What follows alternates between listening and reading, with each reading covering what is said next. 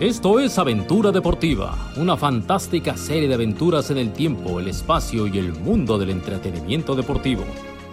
Aventura Deportiva, historias, anécdotas, fantasía y mucho buen humor. Esto es Aventura Deportiva, una fantástica serie de aventuras en el tiempo, el espacio y el mundo del entretenimiento deportivo. Aventura Deportiva, historias, anécdotas, fantasía y mucho buen humor. Queridos, queridas, bienvenidos a un episodio más de Aventura Deportiva. En esta ocasión utilizaré la trilladísima frase cuando la realidad supera la ficción, supera todo lo que yo había escuchado. No, no, no, no, todo, todo es una historia shakespeariana. Álvaro ha preparado la historia de James Butler a petición de uno de nuestros fieles escuchas, apodado el Harlem Hammer. Y este apodo, bueno, de, de verdad de verdad escuchen este episodio con mucha atención. No voy a quemar absolutamente un solo dato y espero no se queden fríos como yo me quedé al escuchar esta aventura deportiva. Spring is my favorite time to start a new workout routine. With the weather warming up, it feels easier to get into the rhythm of things. Whether you have 20 minutes or an hour for a Pilates class or outdoor guided walk, Peloton has everything you need to help you get going. Get a head start on summer with Peloton at onepeloton.com. Bueno, pues aquí estamos, listos para un episodio más de Aventura Deportiva. Hoy tenemos dos bajas, el señor Ayala no está aquí presente por compromiso. ¿Otra vez? Sí, ya sabes que aquí trabajamos tú y yo. ¿no? O sea, Sí. Y Pablito, Pablito. Pablito, pero- Sin Pablito no somos nada. No, sin Pablito esto no se escucha. Y Guerrero y Rafa, pues, digo, en, en teoría que éramos socios, ¿no? O sea, cuando nos juntamos un día, justo en el café que tenemos aquí al lado, decir, oye, si hacemos un podcast entre los cuatro, estaría bien padre porque somos amigos y nos vamos a divertir. Sí, y si un día le... ¿Todos felices? Y hay que llevar, y hay, y hay que ser responsables, pero, pero tenemos que eh, tomar esto en serio y, y- y ser este, bien, bien, bien pinches profesionales. Y yo les dije, Poner un día, grabar. vamos a ser en serio responsables. Sí, sí, sí, acá lo bueno es que como somos amigos nos podemos decir las cosas de frente. Y no nos decimos las cosas de frente porque no y yo nos estamos quejando a través del podcast y no se los hemos dicho en la cara que les vale pito el podcast. Esperemos que lo escuchen y que cuando lo escuchen, Hagan conciencia. entonces ese va a ser un buen test para saber si escuchan nuestro trabajo. No, cuando no está no lo escuchan. Oye, este...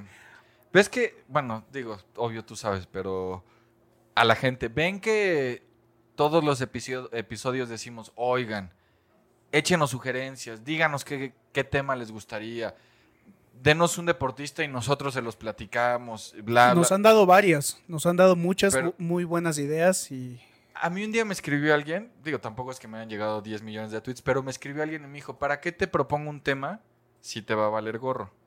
¿No? Y, y me quedé pensando y dije, pues sí, en México somos de... Somos así, o sea, hay un concurso y no lo creo, ahí me piden propuestas y sé que no me van a hacer caso.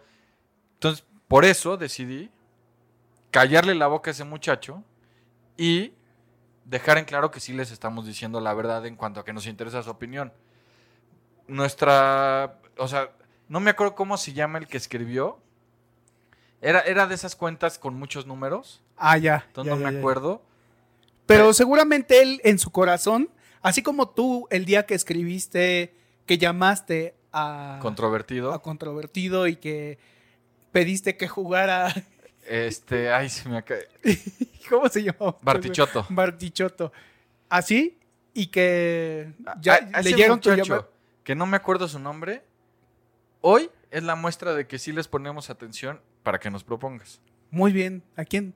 Fabiola González es una de nuestras escuchas más, más fieles.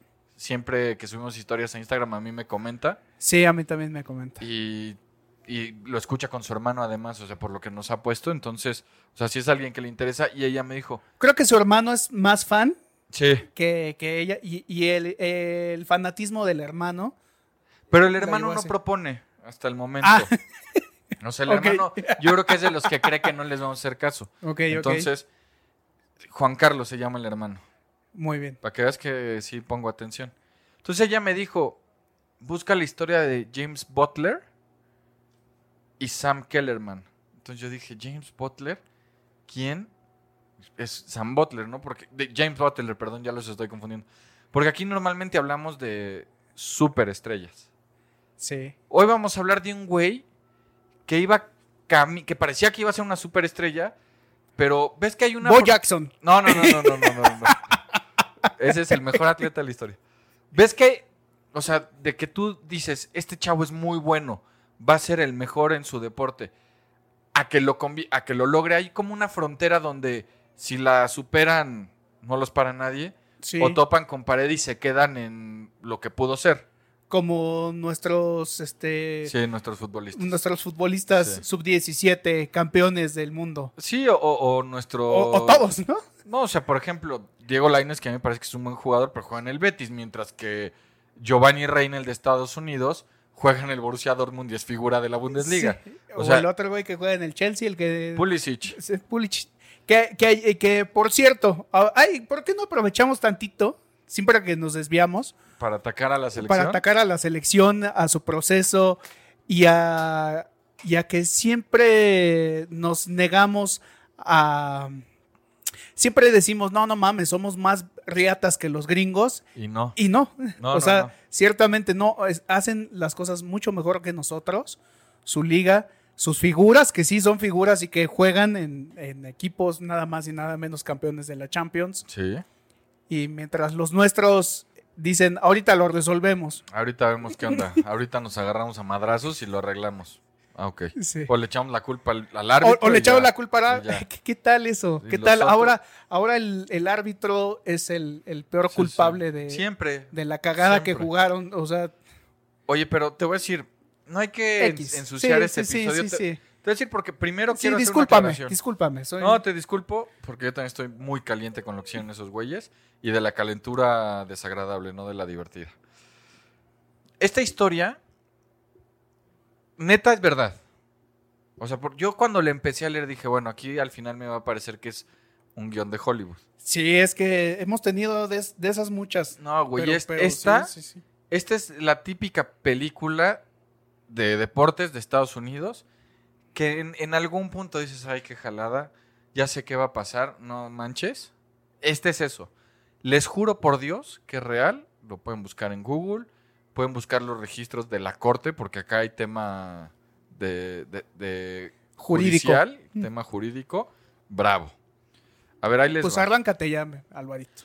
James Butler nació en diciembre de 1972 en Harlem, Nueva York. Harlem es uno de los barrios, Barrio Bravo, es como si fuera Tepito. sí, barrio bravo que ha entregado muchos boxeadores, mucho atleta. Como Y, Tepito. sí. y ahí Harlem, digamos que está dividido en el Harlem latino y el Harlem negro, ¿no? O sea, e- e- es una zona marginal de la ciudad de Nueva York. Evidentemente, si lo comparamos con las zonas pobres de, de nuestras ciudades, pues No, es un chiste. Sí, o sea, sí, sí, no tiene nada que ver. al caso, pero, pero considerado, digamos que, o sea, en cuanto a servicios de salud, de urbanización, tal, o sea, pareciera que no es Nueva York. Sí, exacto, comparando, porque si lo comparamos con lo nuestro, pues No, ya comparando quisiéramos. Nueva York con Nueva York. o sea, Exactamente. O sea, es el barrio peligroso del primer mundo, ¿no? Sí. Bueno, él nació ahí en el 72 y fue un chavo con, con muchos problemas de ira, muchos problemas de violencia, estuvo en el reformatorio en varias oportunidades, papá ausente, o sea, la típica historia de- del, del que la sufre en Estados Unidos y también en, en diversos lugares de Latinoamérica con, con las diferencias en cuanto a la miseria que tristemente vivimos acá y a la, que, a la pobreza de allá. Entonces un día estaba en un restaurante, este cuate, un restaurante de comida rápida. ¿Por qué? Quién sabe, pero estaba vuelto loco pateando un cristal, estaba enloquecido. Y un entrenador de boxeo que estaba ahí se le acercó y le dijo, chavo, tú tienes broncas de ira, vente a mi gimnasio a entrenar box, te va a hacer bien, te vamos a encauzar y puede que encuentres un futuro. Y entonces este güey dijo, sobres, voy a hacer, voy a hacer eso, ¿no? No, no es mala idea. Me voy a dar la oportunidad. Y fue. Y resultó que, que el chavo tenía un talento natural para los madrazos. De, de Harlem nos pasamos a la Quinta Avenida. Ok. Ahí estaba, ah, ahí estaba el gimnasio. No, no, no. El, gimnasio al que fue está cerca de Times Square. que es el límite entre, en esa época, en- a principios de los 90, era el límite, digamos, entre lo rico de Nueva York y la parte más, menos, menos eh, pudiente de la ciudad, ¿no? Sí. O sea, el Meatpacking District, toda esa zona hacia, hacia el Madison Square Garden, que hoy es súper fresa, pero en ese momento era lo bravo. Sí, hoy es como si fuera la condesa. Sí, exacto, lo, lo fueron, lo fueron, lo, fu- este, lo- lo fueron este afresando. puliendo, así como Nuevo Polanco y Puerta Polanco, así que antes había pura fábrica ahí y Exacto. pura vía de Sí, tren. El Meatpacking District, que, que es lo que estaba en las empacadoras de carne, donde pues, estaba la- la- lo feo. También por ahí estaba zona de prostitución. O sea, no, era lo más. Ahí está el gimnasio. Principios de los 90. Situémonos ahí. Nos vamos a la Quinta Avenida. Departamento de ultralujo. Afamado psicólogo. Casado con una pintora. Tienen cuatro hijos. El mayor se llama Max. Max tiene Max Kellerman, que hoy es quizá el periodista número uno de boxeo de los Estados Unidos. De niño tiene un accidente por morder un cable que le genera una lesión en los labios, que le deja una cicatriz que provoca que en la escuela lo bulen. Entonces, como en la escuela lo bulean, como Joaquín Phoenix. Exactamente. La mamá le dice, no, mi amor, tú ve y dile a los, a los maestros para que ellos te cuiden. Y el papá le dice, no, mijo, ven para acá. Al siguiente que te diga algo, le rompes el hocico. Y así esto se arregla. Como nos dijeron a todos, si te Sí, pegan, sí, pegas. sí. Y entonces, un día Max decide que lo que necesita es aprender a boxear. Y va a un gimnasio de box. Y se vuelve el ser humano más fanático del boxeo sobre la faz de la tierra. Pero a raíz de que un día están viendo una pelea en su casa y, y uno de los boxeadores muere en el ring, la mamá dice, no vuelves a boxear en tu vida.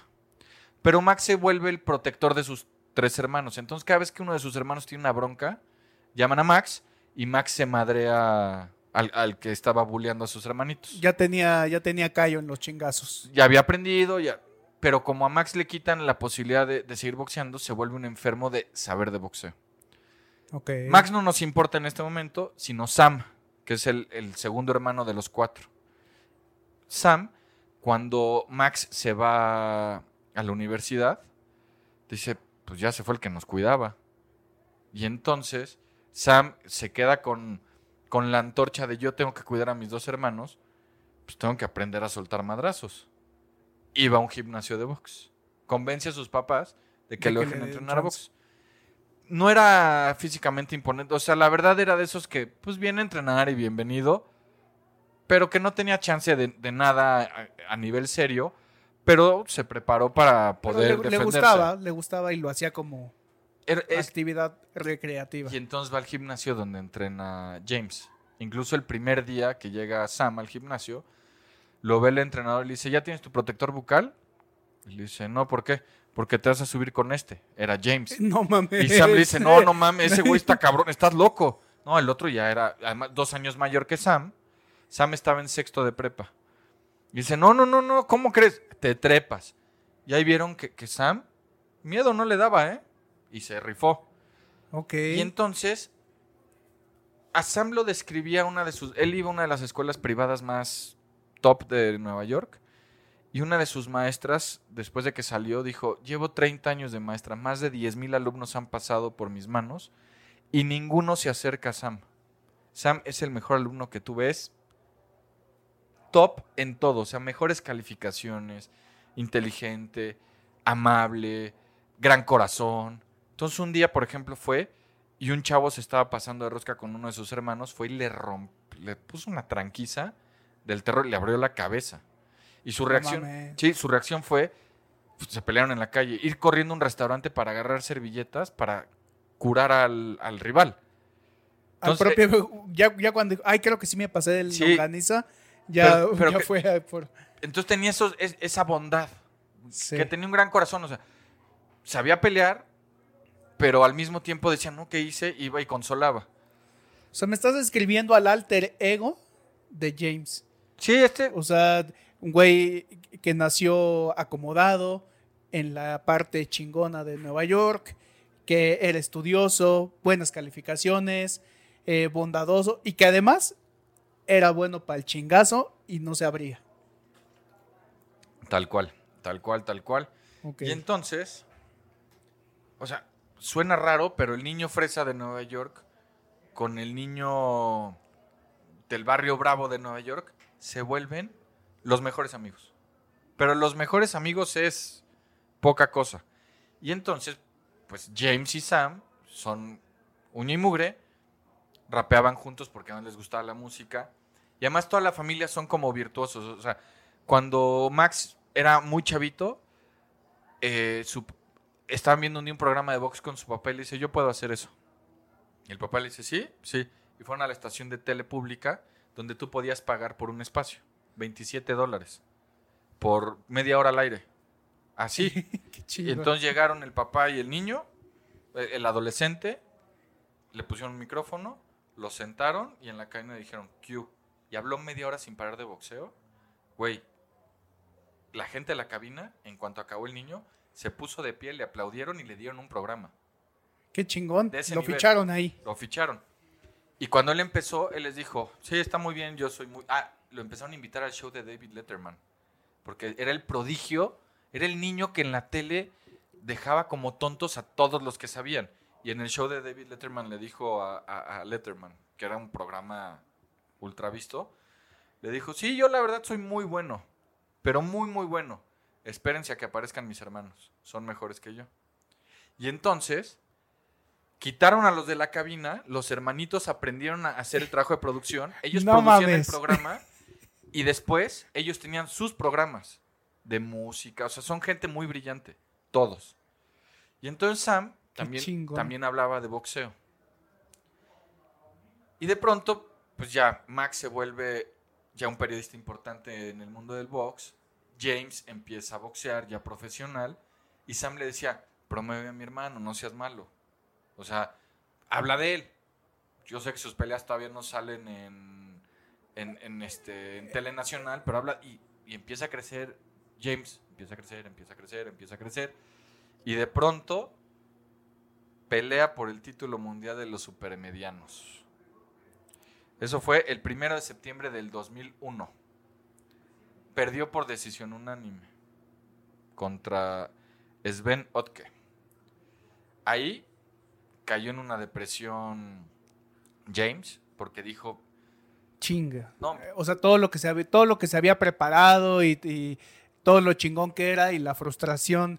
topé con pared. Sí.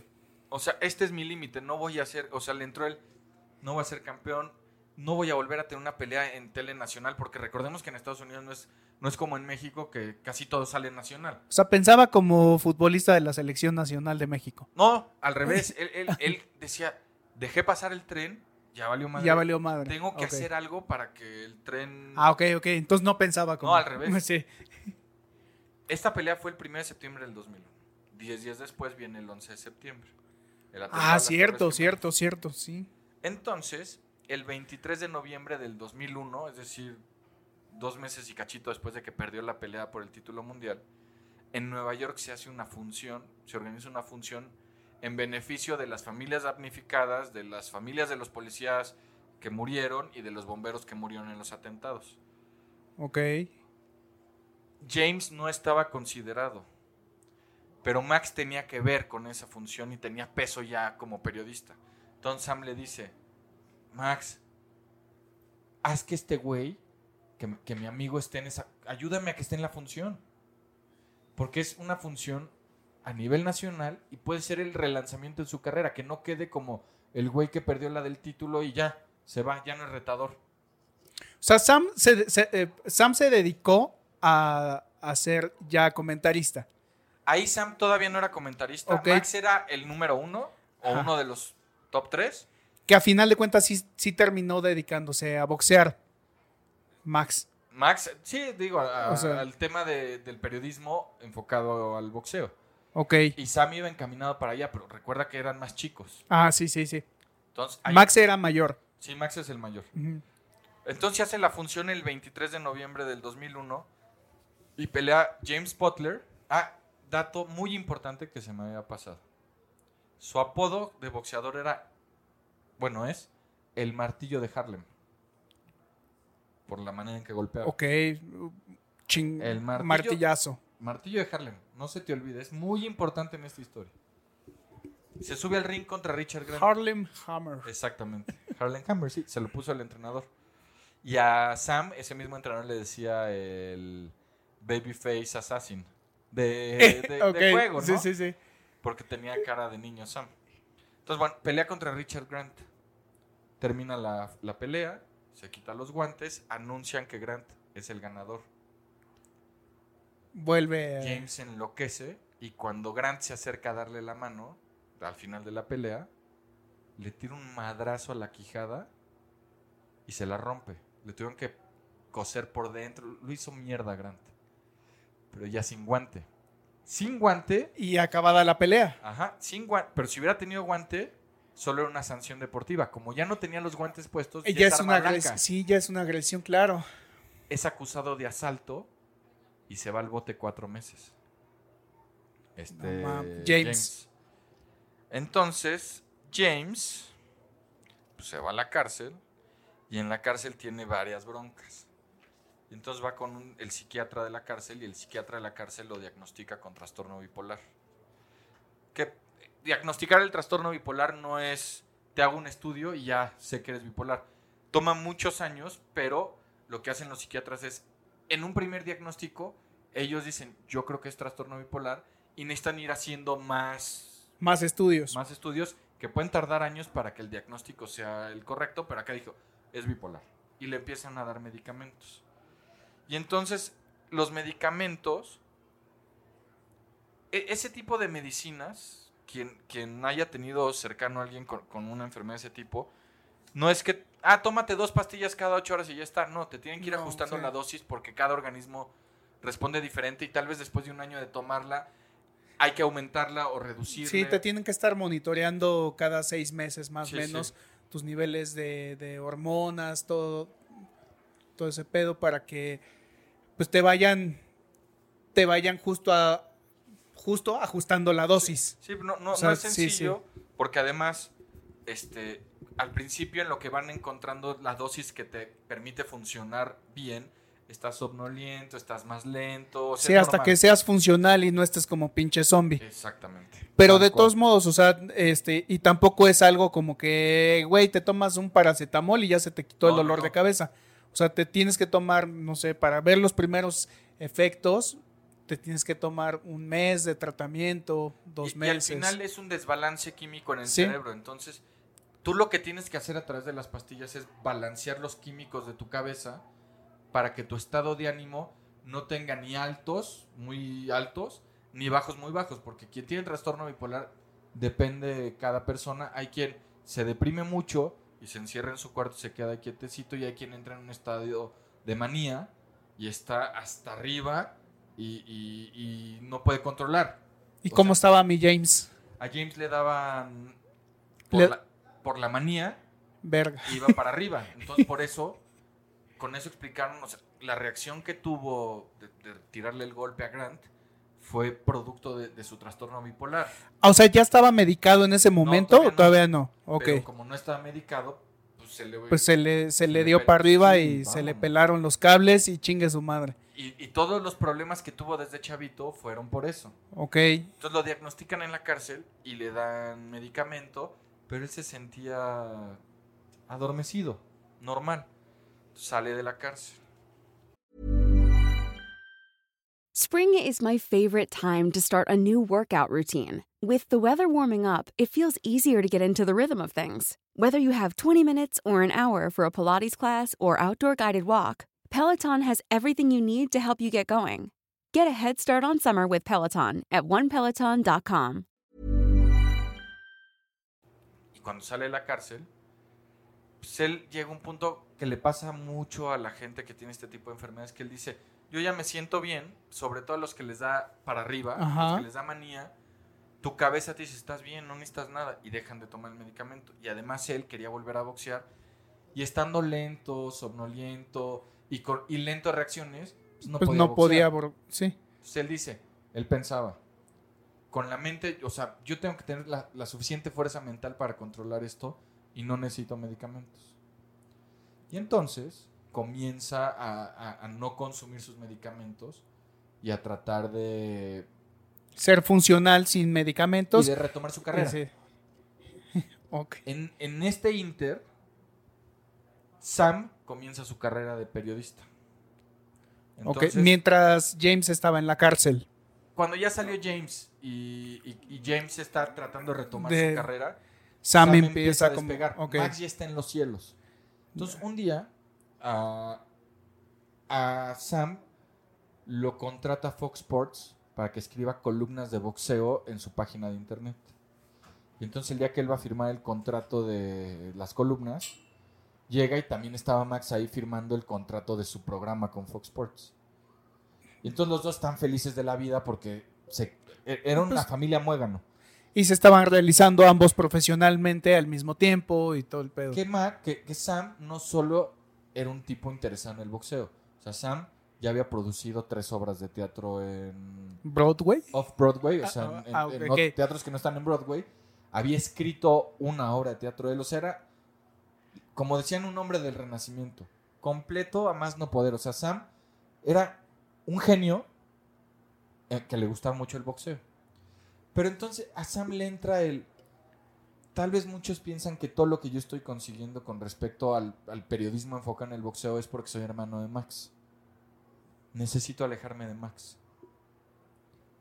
Lo amaba, ¿eh? No, no, no era pleito ni nada, pero era... Tengo que demostrar que yo soy válido lejos de mi hermano. Labrar mi propio camino. Sí, porque es.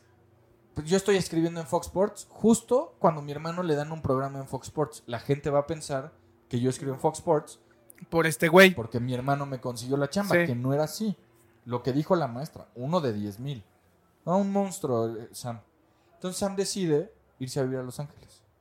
Más lejos de su hermano imposible. Sí, de costa a costa. De costa a costa. Se va a Los Ángeles y en Los Ángeles él escribía muchas cosas, aparte de su columna y su, su labor como periodista comenzaba a crecer, pero, pero él en lo escrito, no salía en tele, hacía comerciales, había actuado en algunas series, o sea, por ejemplo, era, era tan completo Sam.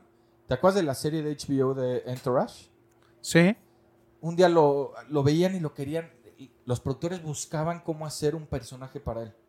De tan bueno que era en todo lo que hacía. Es, güey, la serie Sí, número uno de HBO en ese momento. Es, necesitamos que este güey sea parte de la serie. Entonces él se va a Los Ángeles, está en Los Ángeles. Y James ya se había convertido en un boxeador de estos que pelean en, funciones chiquititas que valen gorro por 50 dólares, 75 dólares, que lo contrataban como sparring, o sea, porque ya, ya no dio el do de pecho. O sea, él, cuando empezó a boxear, se madreaba ese tipo de boxeadores y él decía, no, yo ya quiero más, ya quiero más, porque estos no me sirven. Y cuando llegó a más, fue cuando se encontró su, su tope. O sea, su récord fue de 20 ganadas con 12 knockouts y 5 derrotas. O sea, las Más- 5 derrotas ya fueron la primera, Y de, y de ahí ya no se recuperó. sí, con el campeón del mundo, y ya de ahí todo fue bajada cuando trató de rehacer Pero no es un mal, no es un mal récord. No, pero ahí te va. El señor Butler, pues ya en 2004, pues ya estaba, ya estaba mal. O sea, ya, ya era, lo contrataban de sparring, ya funciones estas de 70 dólares. Se- y seguro la, la depresión no le ayudaba nada el haber dejado Estaba de mal. tomar los medicamentos y Y ahí sí. viene el giro de la historia que está del terror. no. Pero gacho, gacho, gacho. Sam se fue a Los Ángeles en febrero de 2004, ¿no? Sí. A finales de septiembre, principios de octubre de 2004, Sam está, eh, James estaba, perdón, en Florida y venía un huracán. Poquito antes ya había habido otro huracán en Florida, él estaba ahí contratado de, de sparring. Y, en- o sea, en el huracán anterior, él había ayudado a la comunidad, o sea, se estaba portando desde que salió de la cárcel Impecable. impecable, como Dios. Pero cuando viene el otro huracán, dice James, yo, yo no puedo estar aquí en otro huracán, no puedo porque además no voy a tener sustento, no puedo estar aquí. Me voy a regresar a mi casa en Nueva York. Tenía un bebito ya. Va a Nueva York, pero ahí se sentía como mal y dice, no, no quiero estar aquí. Levanta el teléfono y le marca a Sam. ¿Qué onda, mi Sam? ¿Cómo estás? Bien, tú, bien. Oye, que, que estás en Los Ángeles, sí, ¿qué onda? ¿Te puedo caer? Vente, güey. Kyle. Kyle.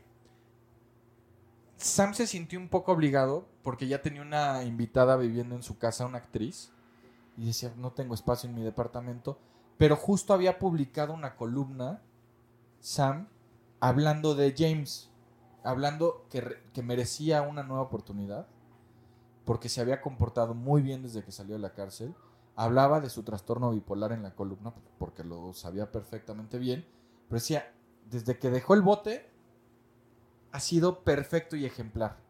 Porque después de que le fracturó la quijada a Grant, todos los periodistas decían, este güey tiene que ser vetado de por vida del deporte profesional. Max era el único que lo defendía, porque lo quería. Sí. Y entonces Sam dice, no, lo, lo que cuentan es, Sam pensó, no puedo haber yo escrito una columna que mi amigo merece otra oportunidad y, no recibirlo. Y darle abrigo.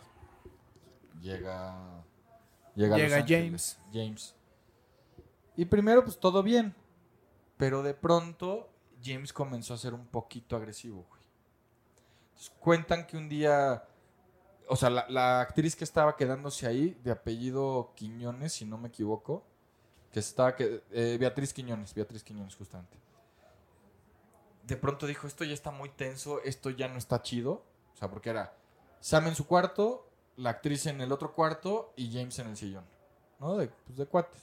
Dijo, esto ya no está agradable, ya hay muchas discusiones entre estos dos güeyes. Agarró sus cositas Yo mejor me muevo. y se fue.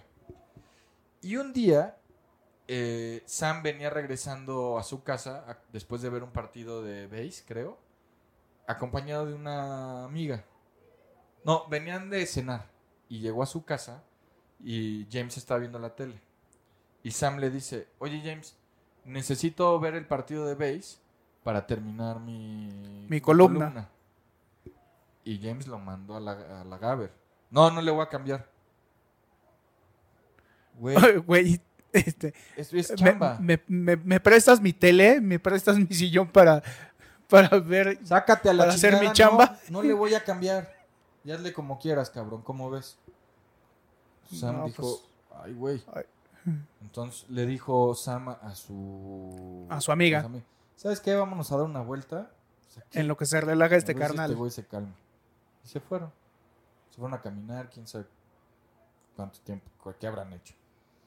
Y entonces, de pronto, el 17 de octubre de ese año, de ese mismo 2004, los vecinos llaman a los bomberos. Había un incendio en el departamento de Sam. Llegan los bomberos, junto con la policía. Ya ves que en Estados Unidos reporta un incendio Y llegan todos. El FBI, SWAT, el ejército, llegan todos. Llegan, entran al departamento y hay un incendio muy pequeñito, pero se encuentran a Sam sentado frente a su escritorio, muerto, con la cabeza destrozada. No mames. ¿Qué obo? Voltea la detective que, o sea, ya llaman a los detectives de homicidios, todo, o sea, apagan el fuego, que fue muy fácil de apagar. Llega la, la detective encargada del caso, dijo, puta, el caso más fácil de la vida. Estaba el cadáver, la cabeza destrozada, y a un lado, ¿qué crees que había? Y es neta, ¿eh? O sea, esto leído del reporte policial. No, no me digas. No me digas qué es lo que estoy pensando que había. Pues dime. Cereal. No, güey. Un martillo. Un martillo. Le dio 32 martillazos en la cabeza. Lo mató. James. James Butler, el martillo de Harlem, el mejor amigo de Sam Kellerman. No se sabe si, lo que no se sabe si le dijo, oye, güey, ¿qué es lo que se presume? ¿Sabes que Ella agarra tus cosas y sácate de mi casa. Me tienes hasta el. Me dejaste tieso, pero, pero, pero a ver, a ver, a ver, a ver, a ver, a ver, a ver. Estaba o sea, el, el día que llegó y que quería ver su partido del base y que este güey se puso bien pinche loco y que le dijo, no, no vamos, no, no, no, lo, no le voy a pagar, no le voy a cambiar. Él se fue. Él se fue con su amiga Sí. y es como lo último que se sabe, me imagino, Sí. de, de eh, esa relación. Sí, porque O sea, después de que hicieron los exámenes forenses. ¿Cuántos días pasaron entre que... Entre el incendio y Y de, de ese incidente, de, de que se fue al base, cuando bueno, que- encontraron el cadáver, Ajá. llevaba cinco días muerto. Cinco días en los que James iba y venía del departamento. a él lo- a James lo vieron entrar y salir del Sí, departamento normal, ser el normal. Ajá. Y James, en su manía, decidió, tengo que incendiar esto para cubrir los rastros. Ok, o sea, pudo haber convivido y, y- y los exámenes periciales, ¿cuántos días dieron de, del fallecimiento de Cinco. Sam? Cinco. O Ok, sea, Pep, es, es estoy muy pendejo, pero No, no, el es que día que estoy le- tratando de No, es que entender sí está- y el, o el- sea- el caso, señor juez. Lo mata, no sé si fue... O sea, convivió con el- Lo que me quedé choqueado es que convivió con el cadáver cinco días. Sí, aunque no está claro si estaba ahí todo el día o si iba y venía por el susto. Se trató de, suicidar, se quiso cortar y en una tina desangrarse, que no le funcionó. Pero en, en su... O sea, lo que Le no- dio horror la sangre. Lo que no está claro es si cuando regresó Sam esa misma noche lo mató o al día siguiente O a los dos días. Eso no lo tengo claro. Pero entonces él regresa a tratar de incendiar el... A, el- que- a quemar la evidencia, sí, a, Sí. a que... y que se incendie sí. todo y que pues, ah, se murió por un incendio. Pues, cuando está calcinado el cadáver, pues con la esperanza de que se quemen los huesos para que no veas que el cráneo está destrozado. Pero madre. en algún punto, entre, bueno, después de lo del incendio, de que trata de quemar, James estaba consciente que estaba mal de su enfermedad y se fue al centro psiquiátrico de la Universidad de UCLA. La detective dijo, es el caso más fácil de la vida. Y como sospechoso principal, evidentemente estaba James, porque sabían que estaba de invitado ahí, estaba desaparecido y se había llevado el coche de Sam. La familia llevaba cinco días sin saber de Sam y le llamaban y no contestaba. Le pidió un- Max le pidió a un amigo suyo que fuera al departamento. Pues este fue al departamento, se asomó y estaban las persianas cerradas. Le dijo, pues está todo cerrado, no, no veo, no, contesta, pues quién sabe. Viene el incendio. Y James estaba, se fue a meter al centro psiquiátrico de la Universidad de UCLA porque él sabía que estaba mal. Y cuando medio se le bajó, él solito avisó a la policía. Y primero se declaró inocente, pero ya después él mismo aceptó que había, que había matado a su amigo, pero que él no tiene claro qué pasó. O sea, como estaba en la manía, cualquier persona que haya estado cerca de alguien que atravesó un estado así, no se acuerdan. Entonces él dice, pues yo no sé por qué lo hice. O sea, no tengo la menor idea por qué lo hice. Pero, pues, o sea, en el juicio, por más que el abogado que le asignaron trató de utilizar el trastorno bipolar como... Como argumento para la defensa, no le... No, le dieron 29 años de cárcel. 29 años de No cárcel. mames. Pero, o sea, esto lo es una historia, o sea, triste. Es una historia que también la puedes tomar por el lado de a las enfermedades mentales no hay que satanizarlas, hay que tomarlas en serio. Porque esa gente vive un infierno y también es una historia, dices, oye, el único amigo de verdad que tuvo James en su vida, El único güey que le dio una segunda oportunidad, este... el que más lo quería, y lo mató. Con un, o sea, y además... Y mí- además con un martillo. Eso es a mí lo que, o sea, yo cuando, o sea, porque cuando me mandó Fabiola González el, el nombre y todo más o menos me explicaba, dije, ah, está interesante, vamos a ver. Em- primero leí una nota que decía que le había pegado, nada más, que le había destrozado la cabeza con un objeto. Pero ya después encontré la, una nota que yo creo que me tardé de lo extensa como una hora y media, porque te describía, la, la nota de, esta periodista estadounidense te describía la niñez de los Kellerman, desde que le daban masajes a su abuelo que salió judío, que salió escapando de Ucrania por ser judío. O sea, muchísimas cosas para que, neta, esa, si, si yo hubiera contado como está en esa crónica, nos tardamos tres horas en este podcast. Te sientes parte de la familia, los quieres. Claro, güey. Y No, cuando güey, es que Te dice que lo mató con un... ma- El martillo de, de Harlem. Mató a su amigo con un martillo. es una tragedia griega moderna verífica. No, está cañón. ¿Estás de acuerdo? O sea, iniciaste diciendo esto es digna de un guion de Hollywood. Sí. A, a mí me parece más, o sea, sí, de un guion de Hollywood, pero también podría ser una tragedia dantesca. No, está del terror, ¿no? Está de la cola. Sí, sí está... Está peor que, que la selección nacional, Álvaro. Espero haberla contado bien porque sí es una gran historia, a ver si no la Oh, calabacé toda. no, pues me, me- eh, que no- Pablito y yo nos quedamos estupefactos, Es que sí está congelados toda, el- toda la historia. el martillo de Harlem con un martillo. Imagino que está en la cárcel totalmente destrozado sabiendo que mató a la persona que lo quería más, ¿no? Está muy cabrón. Está muy... O sea, no, no, no es un gran atleta como los que normalmente traemos aquí a Aventura Deportiva, pero es una historia digna Es de una gran contar. historia, sí. Sí, Sí, la sí, neta sí. sí. Ah, bueno. Está gacho, ¿no? Sí, sí está gacho. Tienes cara sí, de- sí, sí está gacho. Es que, güey, si, si te pones como, como a ver todo, y, y tenía hijos Sam, o sea, tenía familia. Me imagino que no, no. Porque, bueno, en lo, en lo que estás. James tenía, por lo que leí, un chavito, bebito. Espérate, Max cayó en una depresión del terror. Se sentía culpable. Max perdió su programa. Digo, ya Max regresó a, a la actividad, pero. O sea, cuentan que después de varios días de ausencia que no iba al foro porque estaba evidentemente destrozado. Obvio, güey.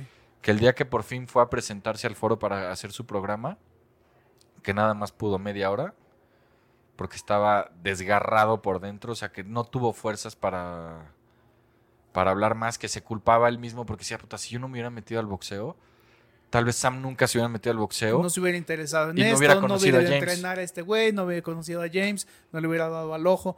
Mil no, cosas. No, güey. O sea, Ah, antes de, de- de la muerte, el, el día de, de lo de la columna, Sam le marcó a, a Max. a Max. Max estaba en Yankee Stadium viendo un partido y le dijo, no te escucho, luego te marco. Y no le marcó. O sea, no, no, tiene todo así, está de la... La neta, eh, sí, es, sí está feo. pinche, este, no, no, no, pinche historia. Y este, esa, esa Fabiola le ha de gustar mucho el drama. Pues sí. O el box, aunque de box muy poquito en esta. O ambas dos. Sí, pero es, bueno, ya hemos complacido. Sí, sí, complacido, ¿no? Sí. A una de nuestras escuchas. Díganos. Digo, si están más alegres, Es- mejor. es- sí, sí, sí. Nos han pedido también ahí eh, Stephen Curry, nos han pedido, pero es que es muy contemporáneo, Y está ¿no? O sea, jugando to- apenas. todavía no termina como, como escribir medianamente su historia. Sí. Eh, Es también- como los que sacan su autobiografía a los 25 años. Güey, Sí. no llevas ni 15 minutos de vivo. A lot can happen in the next three years. Like a chatbot may be your new best friend. But what won't change? Needing health insurance. United Healthcare Tri Term Medical Plans are available for these changing times. Underwritten by Golden Rule Insurance Company, they offer budget friendly, flexible coverage for people who are in between jobs or missed open enrollment. The plans last nearly three years in some states, with access to a nationwide network of doctors and hospitals. So, for whatever tomorrow brings, United Healthcare Tri Term Medical Plans may be for you. Learn more at uh1.com. Sí, también nos han pedido la historia de, de por qué Hugo Sánchez no entró en aquel mundial. Este, pero no, no tiene. La verdad es que no, no, no da para más de un minuto. Sí, está muy corta, Y este- creo. Oye, Y además todo eso se quedó en la banca. Nadie, nadie va nunca a decir. Félix Fernández ya lo contó alguna vez, pero como dices, Sí. es de... Es de la, la versión de cada uno, ¿no? O sea, está Sí. la versión de Mejía Barón, está la versión de, de Hugo Sánchez y Que está al la final es, que lo quería ahí. meter de mediocampista y que Y dijo... Yo soy delantero, güey. Yo no, juego en el metas de medio eso. campo. No me metas de eso. No, no lo voy a hacer. Y se puede, eso se puede interpretar de muchas, desde muchas ópticas, desde que se pandeó hasta que se mamaseó o, o como lo queramos interpretar. Pero ya pasó. No vamos a ser campeones del mundo por eso. Oye, creo que ahora sí nos alargamos, pero un chorro. Bueno, Pero, oye, el otro día viendo las estadísticas, en Taiwán nos en escuchan. Taiwán. Órale. Y Eso está ya- muy ya, ya bueno. se me olvidó, pero les, les vamos a traer para el próximo episodio los lugares donde nos escuchan. Los vamos a enumerar. A ver, o sea, me acuerdo que era Alaska, de- Canadá. em- empezando de, para arriba, de arriba para abajo era Canadá, Alaska, Esto- que es parte de Eh, Estados sí. Unidos, pero bueno, hay gente en Alaska Ajá. que nos escucha.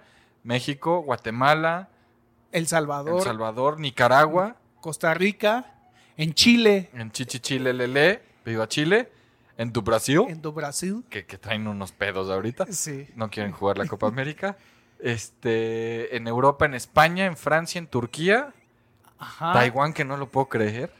Y, y creo que por ahí, hasta, hasta ahí llegábamos, ¿no? O sea, Había otro asiático, que yo creo que es un mexicano que vive allá.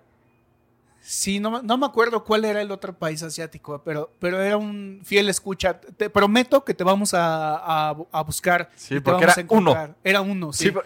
Eso me impacta. Está medido cañón. Te dice Está cabrón. 100 acá, 2 acá, 1 Aquí te acá. escucharon dos, te descargaron tantos acá, sí. Este, pero para que nos sigan descargando y nos sigan escuchando, por favor suscríbanse. Nos hacen un gran bien y este y les haremos un bien porque eh, les haremos pasar innumerables momentos y tiempos de regocijo, entretenimiento, cultura, gastronomía. Y también historias del terror como esta. O Sí. sea, güey, crimen, deporte, amistad, enfermedad.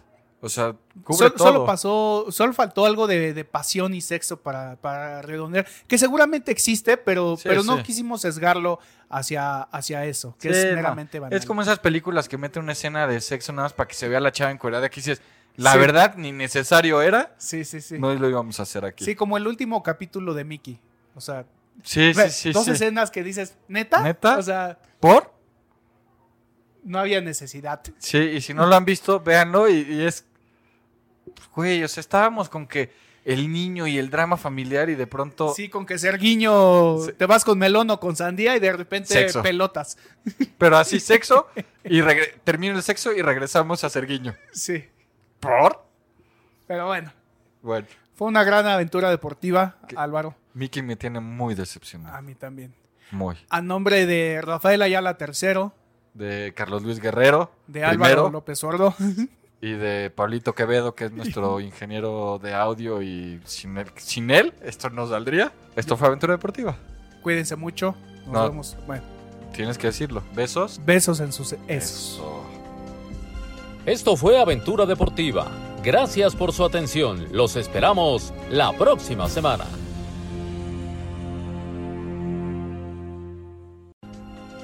Esto fue Aventura Deportiva. Gracias por su atención. Los esperamos la próxima semana.